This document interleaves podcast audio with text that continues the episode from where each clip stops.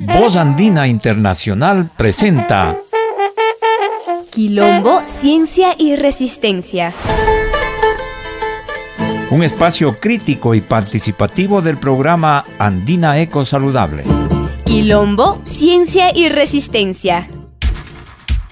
En la búsqueda de un consumo consciente para una vida saludable. La bienvenida a este encuentro quincenal intercultural.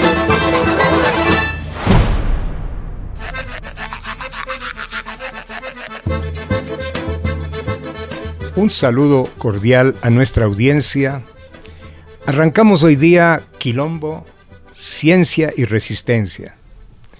Hemos puesto sueños, hemos puesto mucha conversación, mucho diálogo. Hemos pensado cómo hacer para trabajar un tema tan importante como es el derecho a un vivir saludable, el derecho a una alimentación, el derecho a comer sano y limpio.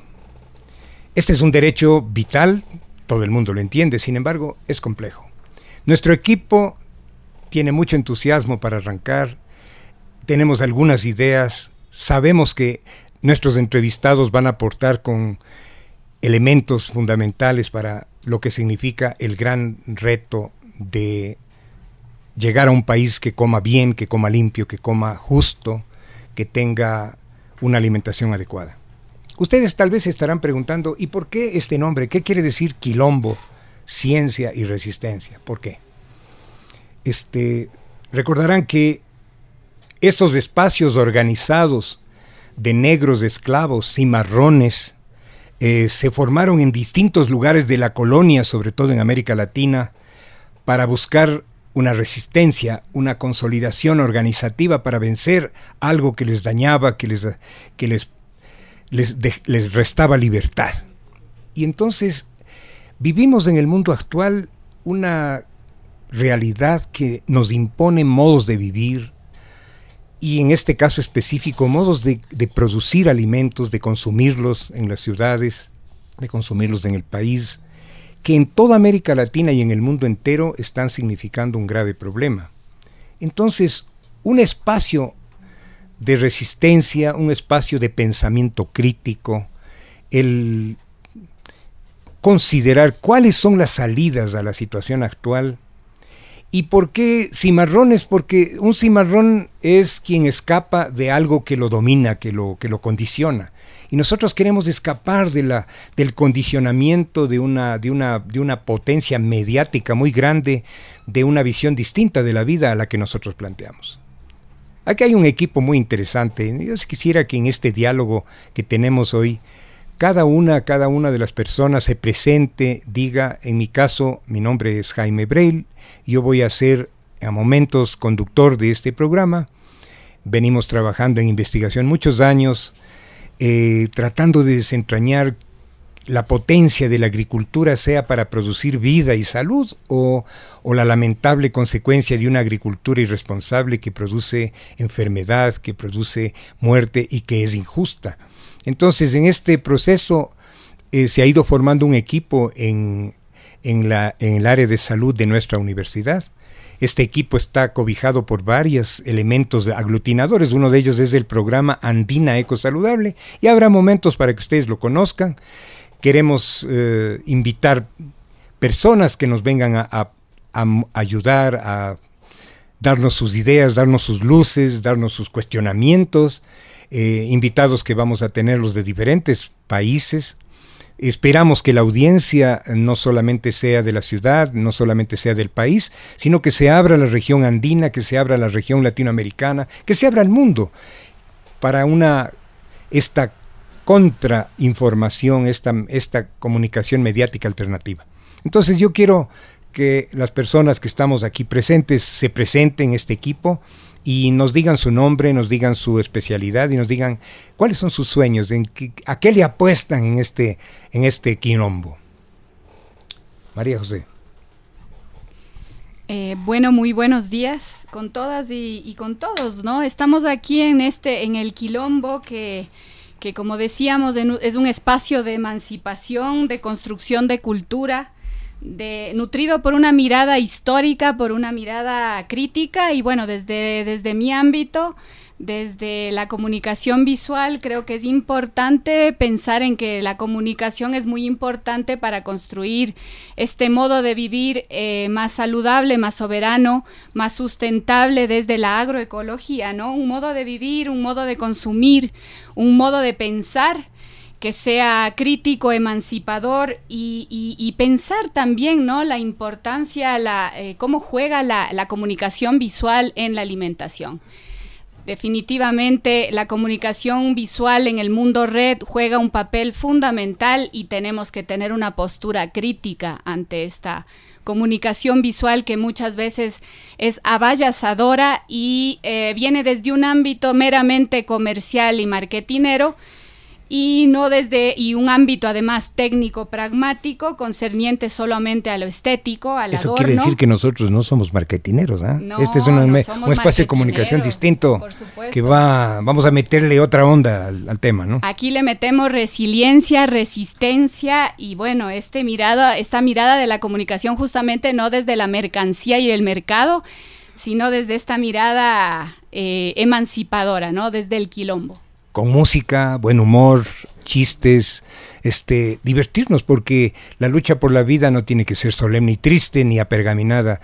Eh, creo que los nos están haciendo mucha falta espacios realmente coloquiales de, de ideas simpáticas, de ideas distintas y para que todos se sientan, digamos, convocados a participar y nos llamen, ojalá nos lleguen a, cuando nos organicemos técnicamente bien, nos lleguen a llamar y decir, ¿Qué onda andan? ¿Qué, andan diciendo ahí? ¿Cómo es eso? Expliquen esta vaina. ¿Qué, ¿Qué es eso? ¿Un academicismo? ¿Son estos teoréticos de la universidad que están diciendo sus cositas medias siempre creídos muy importantes?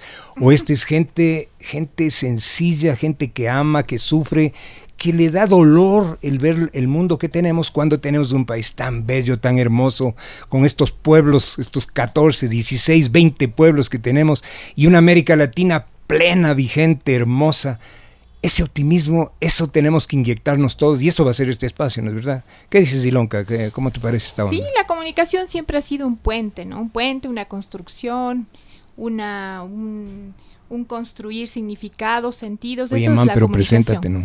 sí, como soy, estaba hablando de la comunicación para introducir mi profesión, soy comunicadora.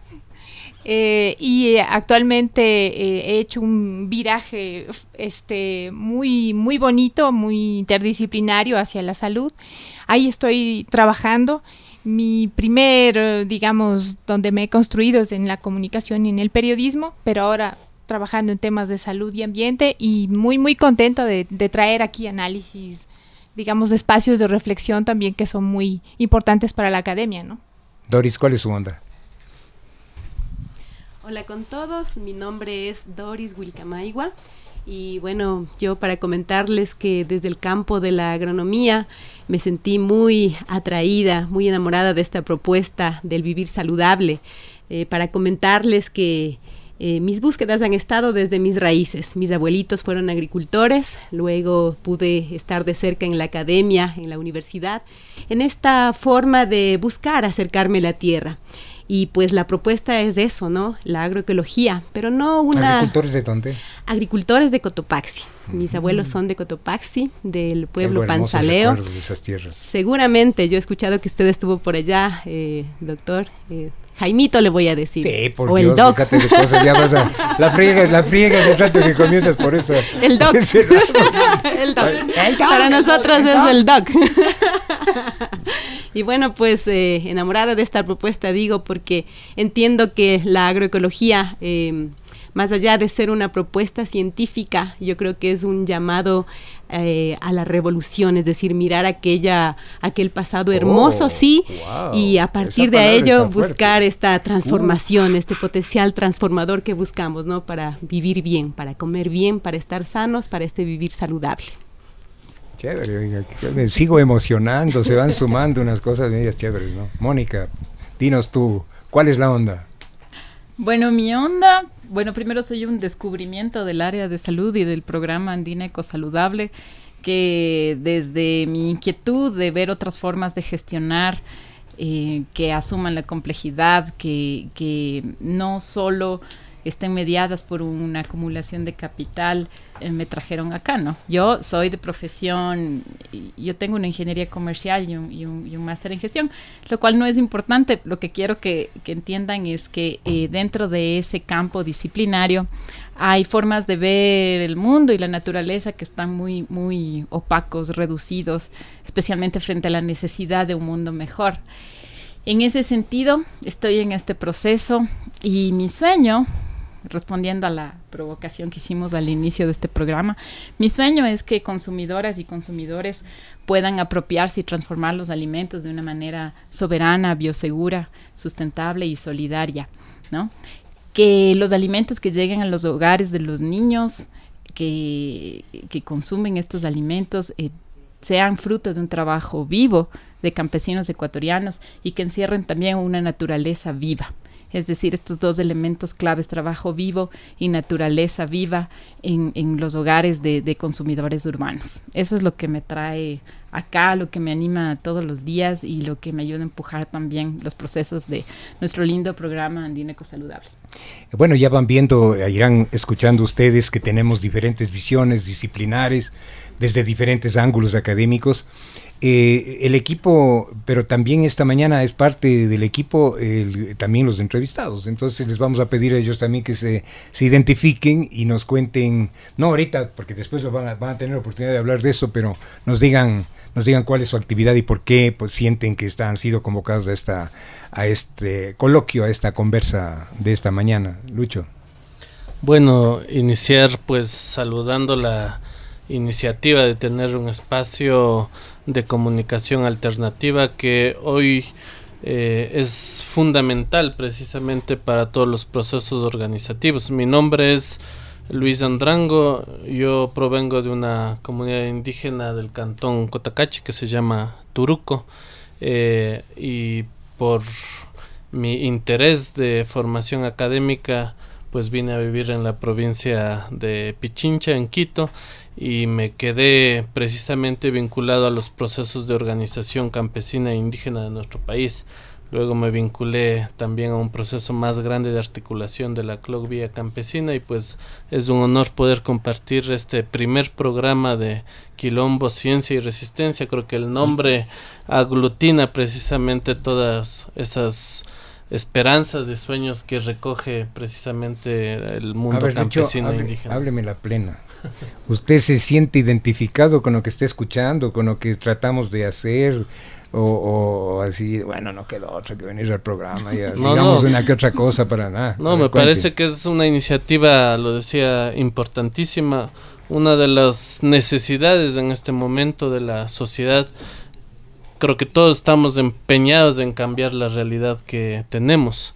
Y el primer paso que se necesita es conocer esa realidad para poder transformarla. Y estos procesos de comunicación permiten precisamente desde diferentes miradas, desde diferentes posiciones, con la diversidad que hemos visto aquí, pues empezar a descubrir esa realidad, a conocerla con profundidad. Y creo que el paso siguiente, el compromiso que asumimos es precisamente transformar esa realidad. Y creo que este, este espacio va a permitir pues además de alimentar reflexiones importantes alrededor de los temas que se han planteado, va a permitir también colaborar con esa ese proceso organizativo que es milenario en el caso de Latinoamérica y más aún de Ecuador y que creo que este espacio de comunicación va a ser clave también para consolidar otras tesis que se han ido conjugando como la agroecología, la soberanía alimentaria, el vivir saludable, el vivir bien. En general, creo que son elementos que hay que irlos consolidando y el ganar, digamos, en la conciencia de la gente a través de la reflexión y la información una mirada crítica de la realidad que vivimos ya es un aporte fundamental para ese nuevo Ecuador que queremos también. Bueno, nuestras queridas oyentes y queridos oyentes estarán percatándose de que en el, hemos hecho algunas presentaciones desde, desde trabajadores de la academia. Tenemos un dirigente campesino que también es un académico, es un caso un poco, es un mix, eh, el, el Lucho Y, en esta plataforma de acción por un nuevo vivir, por un vivir saludable, por un vivir bien y una agricultura de la vida, eh, eh, la plataforma se completa cuando hay espacios del Estado que, cumplen su función como elementos de, administración de los recursos para, bien del, para el bien común. Y por eso también eh, tener un entrevistado del sector público del Estado es importante. Siempre hemos creído que la gestión de un nuevo vivir o de la lucha por una nueva forma de vivir en una, en una determinada sociedad nunca puede ser producto vertical ni de un ni de un gobierno ni de ningún sector que se considera iluminado en algún tema, sino que hay unas plataformas sociales, hay colectivos que se movilizan organizadamente para cambiar el mundo. ¿Cómo le ve, cómo, cómo se siente usted participando en esta mañana? Porque eso no se identifica, Mauricio. Nos dice cómo, cómo se ve y cómo ve usted el, vínculo entre, entre el espacio que ustedes generan en el Ministerio de Agricultura y, y lo que estamos aquí soñando hacer. Bueno, qué gusto. Primero, muy buenos días con todos. Eh, felicitar estos espacios de diálogo, de comunicación y realmente de parte de Agrocalidad es un gusto el poder ser partícipes de este primer programa en el cual esperamos no sea la primera y la última invitación que nos hagan. Eh, realmente nos sentimos bastante, bastante animados, contentos. Felicitamos esta iniciativa realmente porque vemos como una herramienta importante en la cual al sector público y puntualmente agrocalidad podemos llegar tal vez con una visión más clara, no tanto desde la perspectiva de comunicación de la institución, sino tal vez en un espacio en el cual podemos dialogar, compartir, incluso puede ser un espacio para retroalimentarnos nosotros como institución, para saber si realmente estamos haciendo las cosas de manera correcta o tenemos que repensarlas, ¿sí? porque eh, siempre cuando estamos hablando de ser una institución que es control, no tanto fomento como es el Ministerio de Agricultura, siempre nos ven como el cuco, como el que pone las reglas, el que dice, el, que exige. Depende, si es una persona que cumple, somos amigos, pero si como que no le gusta un poco, a veces sí nos llaman el cuco de la... Vea que va a haber, va a haber, claro que les vamos a invitar nuevamente porque además de que le voy a pedir luego de que se identifique ya como persona y en la función que usted desempeña, este, porque realmente la función de control o de rectoría muchas veces se confunde cuando se tiene una noción de un Estado que, es impositivo, que es autoritario, que es unilateral, que dice ser poseedor de la verdad y que, y que baja la línea de lo que tenemos que hacer, es una cosa. Pero cuando la rectoría es el control de que las cosas se hagan bien, cuando hay una concertación de acciones de transformación, ahí la rectoría no, no, se, no se deja de ser algo opresivo, opresor, y pasa a ser una herramienta de, de, de, cheque, el cheque que todos tenemos que tener de hacer las cosas bien. ¿no? En ese sentido, le hemos asumido nosotros nuestra relación con ustedes y, y, aprendemos de ustedes y esperamos que también ustedes aprendan de nosotros y, y, y que el control deje de ser una, una, un óbice, una barrera entre nosotros y que más bien sea un espacio de diálogo ¿no? y de construcción conjunta. Sí, efectivamente, justamente evitar usar la palabra óbice y nosotros convertirnos en un óbice para los productores y justamente eso se ha estado canalizando en estas buenas relaciones que Agrocalidad ha iniciado con la Universidad Andina, la cual felicitamos y auguramos que sigamos en ese proceso para el beneficio de los productores, porque ellos finalmente son los que se benefician de la política pública o es lo que buscamos como institución. Dígales a los escucha su nombre. mucho gusto, mi nombre es Mauricio Zambrano, eh, trabajo en la dirección de orgánicos de agrocalidad y siempre es un gusto el poder estar con ustedes y compartir este, este espacio. Bueno, este, nosotros estamos entonces con este primer, esta primera ronda estamos identificando hacia dónde queremos ir, de alguna manera. Eh, con quienes queremos trabajar en, esta, en, este, en este proceso de comunicación para fortalecer las buenas ideas, para cuestionar aquello que nos, que nos parezca que hay que, que hay que cuestionar, para proponer elementos prácticos, para proponer líneas de acción, etcétera. El programa lo que busca, lo que busca es ser un encuentro, es decir, un quilombo de los de esos potentes quilombos que, que, que nos generan libertad de pensar, que nos generan libertad para opinar, para proponer, para poder tener ideas fuertes, eh, alternativas. que son urgentes porque tenemos un avanzamiento tan fuerte por la comunicación dominante que nos lleva a pensar de una determinada manera sobre la agricultura, sobre los alimentos, sobre el vivir, sobre la salud. Tal vez algunas estarán preguntando, ¿cómo es que es la facultad? Aquí se llama área de salud, pero en algunas universidades se conoce como la facultad de salud está hablando de estas cosas. Debiéramos estar hablando de hospitales, de médicos, de enfermeras, de, de, consultorios, de medicinas. ¿Cómo así hablando de agricultura? ¿Qué tiene que ver una agricultura con la, con la vida, con la salud? ¿No es verdad? Pues oigan, tiene que ver todo, todo, absolutamente todo, porque no hay manera de entender la salud si no comprendemos cómo se vive.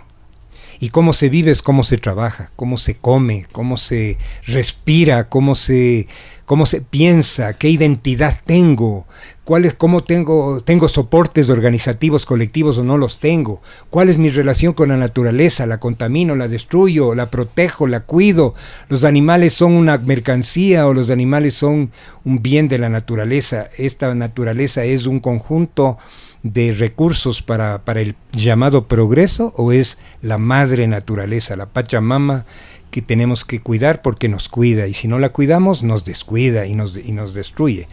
Entonces, en esta riqueza, en esta diversidad de ideas, yo creo que hay mucho que hablar, hay mucha tela para cortar. Esperamos también que en estos espacios oigamos una, una, rica música andina, una música campesina, una que nos haga vibrar, que nos haga recordar yo soy ya pues, de una generacioncita que ha vivido algunas experiencias de la lucha por, un mundo distinto y, yo me acuerdo esas canciones de la pregaria del labrador de la, de la década del 60 cuando nos despertaba, ¿no? Y, y, el canto, el canto por una justicia agraria, por una, por una reforma, por un cambio y luego ha ido cambiando el mundo y ahora estamos en un capitalismo que se, que se multiplicó exponencialmente en su destructividad. Estamos, vamos a tener que enfrentar el extractivismo agroindustrial. Tan extractivismo como la mala minería, tan extractivismo como, la, como la, las otras formas de extractivismo de las que podremos hablar, pero la agricultura es una forma de extractivismo o va a ser una agricultura de la vida contestar esto, discutir de qué se trata la diferencia, cómo hacerlo, cómo contrarrestar lo que nos destruye, lo que nos daña, lo que nos enferma y cómo generar unas corrientes de organización y de pensamiento diferentes. A eso va Quilombo, Ciencia y Resistencia.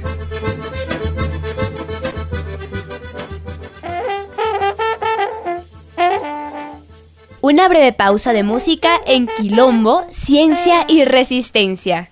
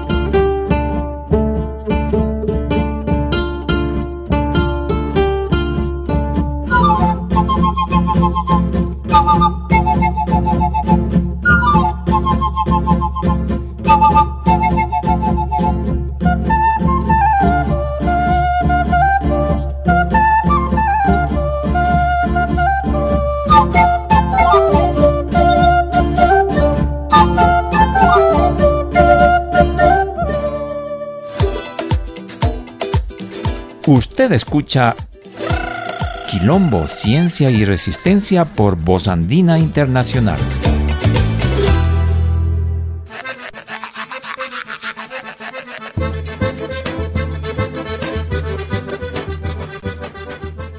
Estamos en el programa Quilombo, Ciencia y Resistencia. Pasamos a la segunda parte del mismo, en el cual vamos a entrevistar a dos personalidades que tienen mucho que ver con el desarrollo de la agricultura en el país. Eh, Luis Andrango, un reconocido dirigente y un pensador del movimiento indígena, y Mauricio Zambrano, un importante técnico del espacio del Ministerio de Agricultura que se llama Agrocalidad.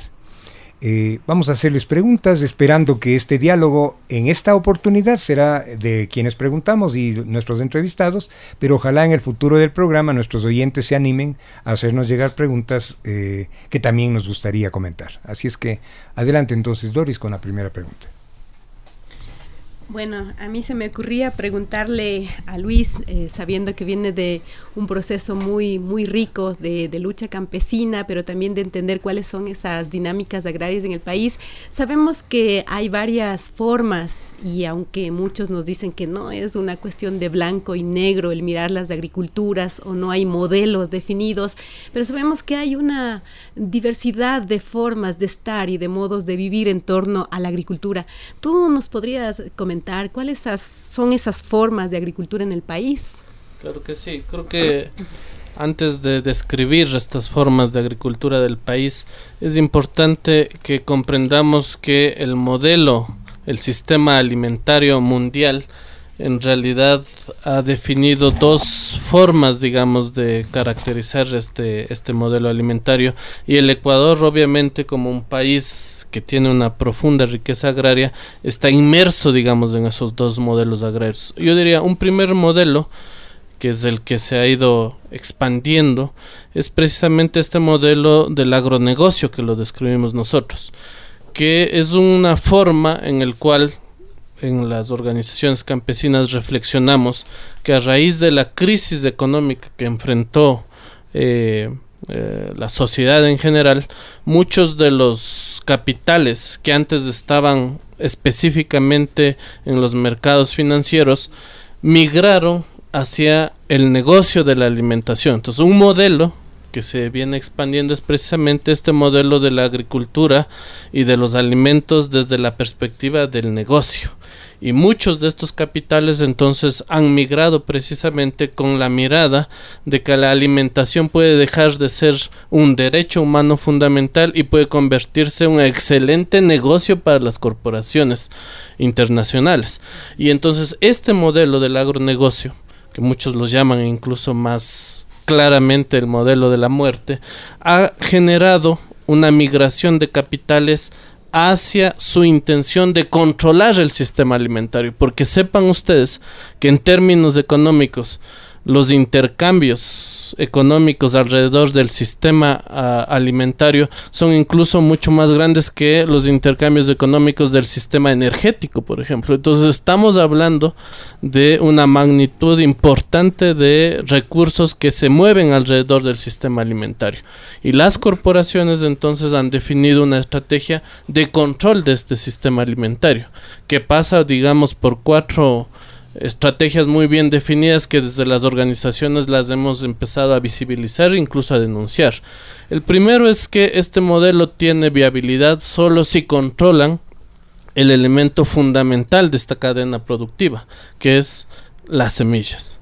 Y entonces hemos visto cómo estas corporaciones han desarrollado toda una estrategia orientada a controlar las semillas. Y precisamente la posición de las organizaciones de enfrentar por un lado, las semillas transgénicas, que es un mecanismo concreto de control de esas semillas, ha sido una de las campañas internacionales que las organizaciones campesinas han definido. Pero hay una segunda estrategia, digamos, no es solo el control de las semillas, sino hay una ofensiva también en el control del modelo de producción de los alimentos y en ese sentido las corporaciones han desarrollado lo que desde las organizaciones decimos un paquete tecnológico orientado a la agricultura, que es un paquete que necesariamente incluye pues el uso de agrotóxicos y fertilizantes. Y ahí me uno a las palabras iniciales de este programa. ¿Por qué está relacionado la alimentación y la salud? Precisamente porque las corporaciones han incorporado en su búsqueda de elevar los niveles de productividad de los alimentos, han incorporado varios agrotóxicos y agroquímicos en el uso precisamente de la producción de alimentos que a largo plazo está demostrado afectan fundamentalmente a la, a la salud de las personas. Usted dirá, le voy a interrumpir, ustedes, ustedes dirán cada loco con su tema, ¿no? Pero con esto que está diciendo, este perfil que está haciendo Lucho, eh, ¿por qué la gente cuando escucha, pues, estamos oyendo estos días que descubre el país que hemos sido eh, destinatarios de envíos de plásticos residuales de, basura plástica de los Estados Unidos hacia el Ecuador. Hemos sido uno de los 10 o 12, no me acuerdo, países del mundo que recibimos toneladas de plásticos de basura, de basura peligrosa de los Estados Unidos, eh, que los recibimos para, para ahorrarles a ellos el, el, resolver el problema del reciclaje y nosotros nos convertimos en depósito, en basurero, en basurero de este sistema. Lucho, entonces, ¿por qué la gente cuando oye eso se escandaliza? ¿Y por qué no se escandaliza cuando, cuando se está denunciando que la agricultura de tiempo eh, a nivel masivo y extendido hace lo mismo solo que con la elegancia de un sistema productivo? Precisamente creo que el papel de este programa es que intenta precisamente identificar estos elementos que la sociedad en general no tiene acceso a esa información y poca reflexión se da hacia estos problemas, digamos, que se van enfrentando en la realidad. Sepa usted también que, por ejemplo, ahora la gente creo que tiene mucha más conciencia de esto que antes le escuchábamos muy lejano, que era el cambio climático desde hace algún tiempo se empezó a hablar del papel del cambio climático y las repercusiones que iba a tener en la sociedad, pero no la sociedad no la concientizó. Hasta ahora que empieza a ver ya en el día a día los efectos de ese cambio climático y sepa que el papel de la agricultura extensiva o esta agricultura del agronegocio es responsable de las investigaciones que ha hecho la vía campesina, alrededor del 40% de los gases de efecto invernadero provienen precisamente del sistema de producción de alimentos extensiva, es decir, del agronegocio. Es decir, si queremos comprometernos con un desafío que tiene la humanidad, que es combatir el cambio climático, tenemos que empezar entonces a cambiar no solo la forma de producción, porque hemos descrito, digamos, cómo las transnacionales han generado un modelo de producción, pero este modelo de producción solo se ancla si hay un modelo de consumo desde la sociedad que financia y genera, digamos, este círculo vicioso en el cual las, las, corporaciones siguen produciendo alimentos y entonces nos parece que es fundamental y este programa necesita precisamente orientarse allá a que tenemos que describir concretamente ese modelo de producción nocivo, pero lo que podemos hacer la ciudadanía en general es empezar a reflexionar sobre nuestro modelo de consumo, sobre nuestras formas de consumo. Porque fíjese que cuando en el caso del cambio climático se habla tanto del cambio climático, pero no pero yo alguna vez en una reunión internacional dije, a mí me parece que la ciencia del cambio climático a veces me parece ciencia forense porque es ciencia de una, la crónica de una muerte anunciada. Solamente decimos se está acidificando el mar, se están devastando los bosques, se está subiendo el nivel del mar, eh, etcétera, etcétera, etcétera, pero no se dice dónde está la, explicación de todo eso. Y la explicación de todo eso es un sistema capitalista agresivo que está ahora potenciado por la cuarta revolución industrial y que genera estos extractivismos que está describiendo Luis en el caso de la agricultura. Y también a la agricultura se le dice, no, si eso es para alimentar, si se necesita la tecnología para alimentar. El cuento de alimentar es un cuento que lo podemos, lo iremos viendo a lo largo de este programa, cuán cuento es, porque no es cierto, es como usted decía, es simplemente un negocio. Bueno. Siguiendo, digamos, esta reflexión, en realidad eh, creo que es importante visibilizar que también lo que se oculta es esa otra agricultura que existe, que es la agricultura por la soberanía alimentaria, la agricultura agroecológica, otros la llaman la agricultura familiar y campesina, que ha sido invisibilizada, pero lo que no nos dicen es que igual, bajo las investigaciones que ha hecho la vía campesina, aún en este modelo, la mayor parte de alimentos que provienen o, de que se alimenta la, la, humanidad aún provienen de esas pequeñas y medianas agriculturas familiares y campesinas o de procesos de resistencia agroecológicas. Y muy muy muy claramente hay que visibilizar que de esas agriculturas porque suena también bastante general el papel de las mujeres que se han quedado en el campo resistiendo y produciendo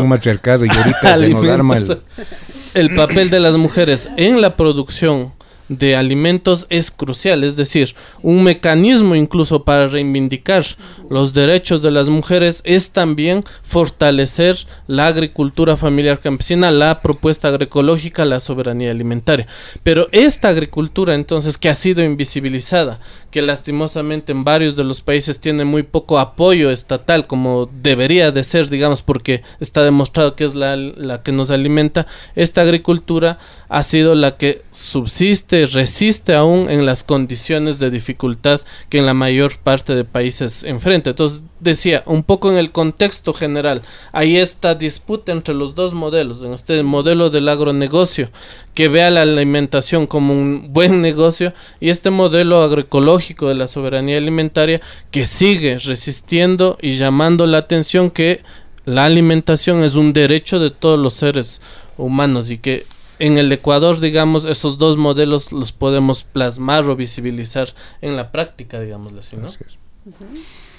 Lucho, eh, en este caminar suyo de una lucha campesina de los movimientos sociales, de las organizaciones sociales, en este modelo, eh, desde la perspectiva del negocio del que tú nos hablas, ¿no? Eh, la importancia de, de, tener una mirada crítica intercultural e interdisciplinaria Sí, mire, yo creo que eh, mi posibilidad de participar en espacios de reflexión continental eh, alrededor de la agricultura me ha permitido, digamos, ir mirando que hay, por un lado, una visión, eh, para utilizar términos académicos, dialéctica, ¿no? Entre esta resistencia ancestral histórica de la cosmovisión de los pueblos indígenas, que por un lado reivindican su relación armónica con eh, la madre naturaleza y sus formas de vida y de producción que de alguna forma han demostrado que son quienes han conservado, digamos, de mejor forma, y se suma a una visión, diría yo, más campesina, en donde el elemento central de disputa está orientado a las formas de explotación o las relaciones sociales de producción que se visibilizan alrededor de los sistemas de producción. Y diríamos, hay una, una tercera visión, digamos, que tiene que ver más con esta lógica, digamos, de explotados y explotadores. En la vía campesina, en la CLOG, hemos logrado generar un proceso de sinergia de estas distintas formas, digamos, de verla y hemos ido consolidando una propuesta, digámosle así, consensuada, articulada, que inicialmente se planteó precisamente desde la perspectiva de la soberanía alimentaria, juntada con esta reflexión. Pongo un ejemplo para materializar esta discusión, es decir, en la vía campesina había una batalla fuerte por la reforma agraria, que implicaba entonces un proceso de combatir el latifundio de la tierra. Sin embargo, el mundo andino, el mundo indígena, empezó a increpar esta visión meramente del acceso a un, a, un, a un, medio de producción que es la tierra y empezó a increparla diciendo bueno la tierra no es solo un espacio de, de producción la, la tierra es también un mecanismo de reflexión cultural y por eso se junta entonces esta reflexión entre tierra y territorio el territorio como un espacio de resistencia, eh, como un espacio de construcción de cultura, como un espacio de construcción de relaciones sociales en general, no solo una, la tierra vista como un medio de producción. Y entonces sumar estas visiones diversas, digamos, del mundo indígena, campesino, nos ha permitido comprender y sintetizo esta reflexión en una frase. Nos permitió entender que tenemos, por un lado, que luchar contra la explotación desde esta mirada de clase, pero también luchar contra la opresión que tiene esta mirada más desde la vista cultural, étnica, eh, en general. Y entonces hacemos ese esfuerzo de juntar estos, estos elementos y obviamente el papel que ha jugado la academia, los medios de comunicación a fortalecer estas reflexiones, estas luchas, ha enriquecido, digamos, un movimiento social que es clave en ese mundo que queremos. Esta es una temática sobre la que habrán varios programas nuestros en el futuro que los trataremos en, en profundidad. No sé si podemos pasar a la siguiente pregunta. Eh, yo creo que sí, tenemos un diálogo pendiente con, con, Luis. Creo que podemos abordar varias temáticas que surgen en torno a lo que hoy hemos conversado. Creo que hoy no se agota la discusión, la conversación. Eh, de pronto quizá podamos conversar con nuestro invitado, además, eh, Mauricio. creo que tienes muchos aportes importantes en el día de hoy y quisiéramos que más bien Jaimito nos pueda hacer una pregunta relevante para Mauricio. A ver, Mauricio, nosotros tenemos una... Eh, tenemos que partir del hecho de que el Estado es una cosa, el gobierno es, es otra cosa. El Estado es la correlación de fuerzas de una sociedad que termina plasmándose en una institucionalidad, de un tipo de normativa, etcétera, etcétera. El gobierno es quien administra aquello. Entonces, eh, vivimos en sociedades eh, clasistas, en sociedades de enormes inequidades sociales, culturales, etcétera, de, los derechos sociales y culturales, de los derechos de la naturaleza también.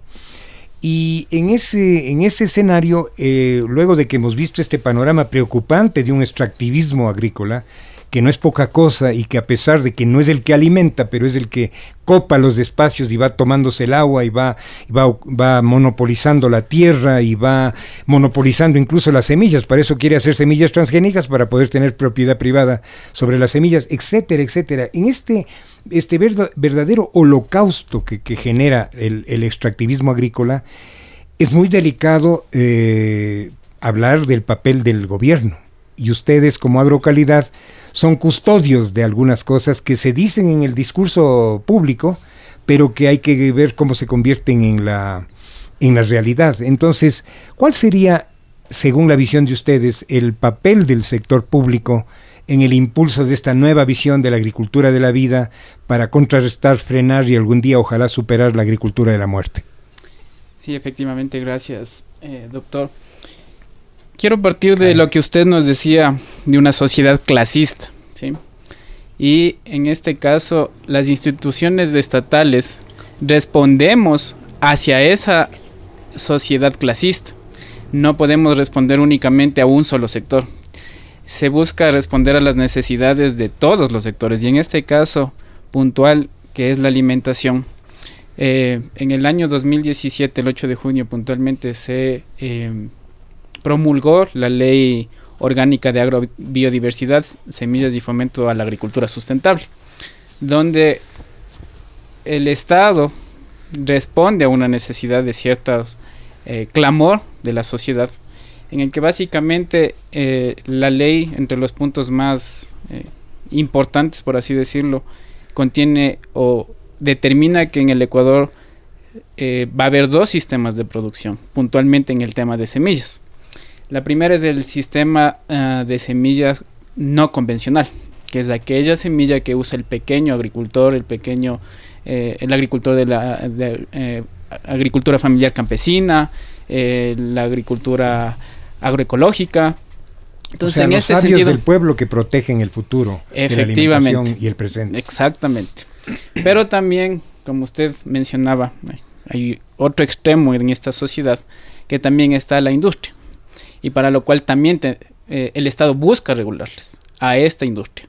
Porque en el tema de la semilla eh, natural o la semilla ancestral, no se eh, impone o no se hace un tema de control, sino que se pone un tema de a las organizaciones, sean ustedes los que se regulan, sean ustedes los que comercializan, sean ustedes los que intercambian la semilla, porque entendemos la dinámica de este sector.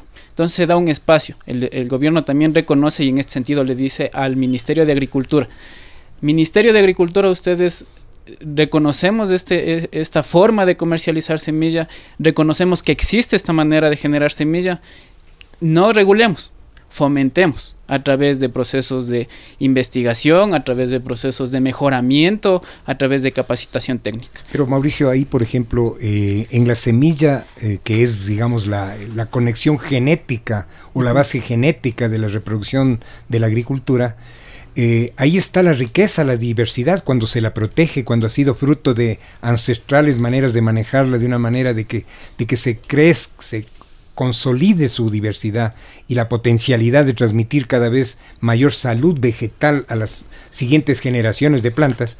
Pero viene la ingeniería, la mala ingeniería genética aplicada a la agricultura, que es más bien un medio de apropiación, de privatización y de apropiación y de control sobre la agricultura. ¿Qué postura tienen ustedes frente a este problema? Porque hemos escuchado un discurso que viene del sector anterior, del sector del gobierno anterior, que decía que solamente quieren, sí, que la, constitución prohíbe eh, lo, transgénico en la agricultura, en los alimentos. Sin embargo, se dice, no, no, no se puede frenar la investigación. Y en otros países esta investigación ha significado una puerta de entrada para el, para el modelo que se busca consolidar de los grandes consorcios que quieren la ingeniería genética productivista, aprovechadora y destructiva. Entonces, nos preocupa el grado de de fuerza y de conciencia y de instrumentos prácticos que pueda tener el gobierno para este caso y muchos más que son en definitiva el papel de protección de la vida que ustedes deben cumplir, porque ustedes son garantes constitucionalmente definidos de, nuestra salud. Sí, efectivamente, y justamente es ahí, Jaime, donde entra la segunda parte de la ley, que es el tema de la semilla convencional, en donde ahí sí buscamos regular y controlar, porque sabemos la importancia de la riqueza que está en la semilla y que básicamente es el futuro alimenticio de este país. Y es donde se genera normativa para regular el tema de qué semilla está ingresando, cuál es su origen, si efectivamente es transgénica o no es transgénica, y aunque no está en el ámbito de agrocalidad, eh, el Ministerio del Ambiente ha generado toda una normativa para evitar que todo nuestro material genético salga de nuestro país. Obviamente buscamos que eh, blindarnos como país, pero también conocemos nuestras debilidades como país en el sentido de que muchas veces usted puede irse a la Amazonía, conversar con los, eh, compañeros y compañeras que están ahí. Eh, ellos tienen el conocimiento ancestral, pero pueden llevársela el material genético, sin que el Estado, sin que las instituciones lo conozcamos, porque bajo la ley se habla de que para poder sacar esto se necesita un permiso. Pero la piratería genética evidentemente es un grave problema, pero también el recién tuvimos un evento en la Universidad Tecnológica Equinoxial sobre el tema de la genética y, la investigación genética ligada a la salud y al ambiente. Y lo que nos preocupa mucho es que hasta ahora todos los, experimentos de, investigación transgénica o de, o de alteración transgénica o la ingeniería genética sobre los alimentos ha generado disrupciones graves en las impredecibles, incontrolables, irresponsablemente potenciadas que, están tras de esos procesos genéticos. Entonces ahí nosotros sí vemos la importancia de que ustedes mantengan bien alto el rasero de, de, control para que esto pueda y se pueda cumplir nuestra constitución, que es uno de los lados buenos que tiene la constitución. Jaime y ciudadanos, en eso quisiera también enfatizar algo. Es importante, previo a esta entrevista tuvimos una reunión con los encargados en el Ministerio de Agricultura con todo el tema de semillas y ellos nos comentaban que el tema de investigación a nivel de semillas aquí en el país únicamente lo han pedido las universidades. No, no hay industria. Primero que trabaje en desarrollo de semillas. Entonces los que han solicitado permiso para importar semilla transgénica y analizarlas aquí es básicamente la academia. Nos hemos quedado picados porque no hemos podido tener el tiempo para aprovechar mejor el tiempo de, la entrevista a Lucho y a Mauricio, pero habrán muchísimas nuevas oportunidades en que les estaremos convocando. Quisiéramos este, eh, así eh, eh, establecer una pausa en el programa y mm, agradecerles mucho, sin embargo, a ustedes para, para esta, por esta participación tan valiosa. Quilombo. Ciencia y resistencia.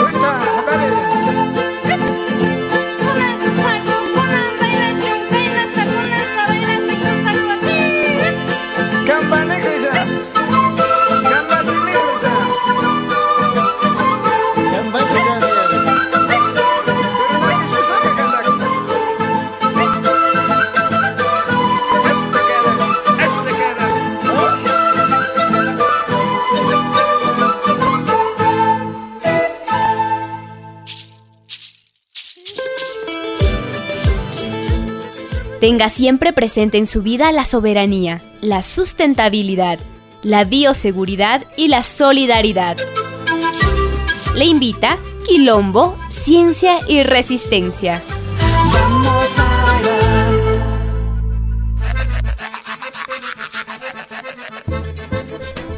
Bueno, estábamos aquí comentando que qué interesante esta entrevista a nuestros queridos amigos eh, entrevistados de la mañana de hoy nos quedamos picados, francamente. Yo creo que tenemos que más, tendrán que ser invitados nuevamente, tenemos nuevas sesiones con ustedes, nuevos puntos que tratar porque es demasiado importante esa temática.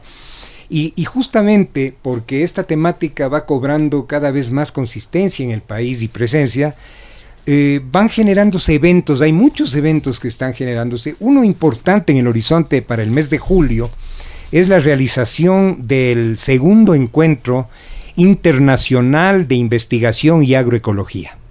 Eh, tiene un lema que es agricultura para la vida y el vivir bien. Imagínense ustedes qué temática fundamental eh, eh, es, precisamente abordar el tipo de cuestiones que hemos estado esta mañana discutiendo. Y sí me parece interesante a este equipo de la Universidad Andina le corresponde un papel en haber generado al menos este, este encuentro, porque es nuestra alianza con la Universidad Central la que motivó esta, y consolidó esto, y sobre todo la presencia en nuestra universidad del programa Andina Eco Saludable. No le hemos hecho justicia, francamente, al Andina Ecosaludable esta mañana, no ha habido el tiempo para hacerlo, ya volveremos a explicar qué es, pero justamente una de sus facetas es este encuentro con diferentes sujetos sociales que tienen que ver con la lucha por la agroecología, eh, empezando por las universidades. En este caso, nuestra alianza con la Universidad Central, que también ha motivado incluso la presencia de, de una de una digamos de una lucha por esta nueva agricultura que incluso va a dar posiblemente ya pronto el, resultado de una maestría interuniversidades de agroecología con la central, con la, con la SPOL de Guayaquil y con la Universidad eh, Técnica Nacional de, de, Imbabura, porque creo que justamente es esta búsqueda de espacios de, para concertar una estrategia contundente y rotunda frente a una problemática tan importante. El Congreso entonces eh, será un Congreso donde se debatirán eh, exitosos programas de investigación, de experimentación agroecológica, eh, ponencias sobre la relación entre el desarrollo general y la agricultura nueva, la salud y la agricultura, porque generalmente, al menos hablando como, como digamos, actores del campo de la salud, cuando se habla de salud y alimentación se cree que es un tema de una persona que va a la consulta y el médico le dice vea cómo tiene que comer y cómo no tiene que comer. Y obviamente eso es absolutamente una distorsión del problema, porque la relación entre la agricultura, la producción y, la, y el consumo de alimentos es un tema múltiple, complejo, muy grande, que tiene que ver con la configuración de modos de vivir y de, y de, y de salud. Y por tanto creemos que justamente los días 10 de julio hasta el, a ver, me corregirás, eh, Doris, ¿es hasta el 14? Eh, del 10 al 12 de julio es el evento central. El 10 estaremos acá en el Paraninfo de la Universidad Andina Simón Bolívar y el 11 y 12 de julio, que es jueves y viernes, en el Teatro Universitario, la Universidad Central. O sea, ustedes definitivamente interesados de este mundo, sea por vía directa, o por las redes o por, la, por el streaming, ustedes deben participar en este evento. Ojalá el Paraninfo de la Universidad Andina el 10 de, julio esté lleno, esté repleto de inquietudes, repleto de, de, diferentes miembros de diferentes organizaciones académicas, sociales, campesinas, indígenas. Estarán presentes, nuestro, por ejemplo, nuestros compañeros trabajadores del banano de, la zona de la, de la costa en, en, en el sur, en Machala. En fin, es un, encuentro de diferentes organizaciones y no se pierdan al 10 de julio porque ahí estarán personas de México, personas de Argentina, líderes importantes como Luis Andrango eh, interviniendo, diferentes pensadores académicos de la, de la Universidad Central y de la Universidad de la Universidad Andina y algunas de estas importantes investigadoras y pensadoras sobre el nuevo el vivir saludable que han escuchado esta mañana estarán también presentes en este evento. Les, les, estaremos reiterando estas invitaciones por este mismo medio y les agradecemos mucho a todos quienes nos han sintonizado, esperando que anunciaremos la, en 15 días la, la, segunda etapa de, este, de esta programación y que este, nos acompañen porque es muy importante que no solamente escuchen, sino que a lo mejor puedan participar con sus preguntas, sus inquietudes a través de los, eh, de los sistemas de redes que vamos a implementar. Muchas gracias, un saludo cordial, fraterno, desde la Universidad Andina, en esta Voz Andina Internacional Radio Universitaria y este programa Quilombo, este espacio de ciencia y resistencia. Un abrazo cordial, nos despedimos de ustedes, hasta pronto.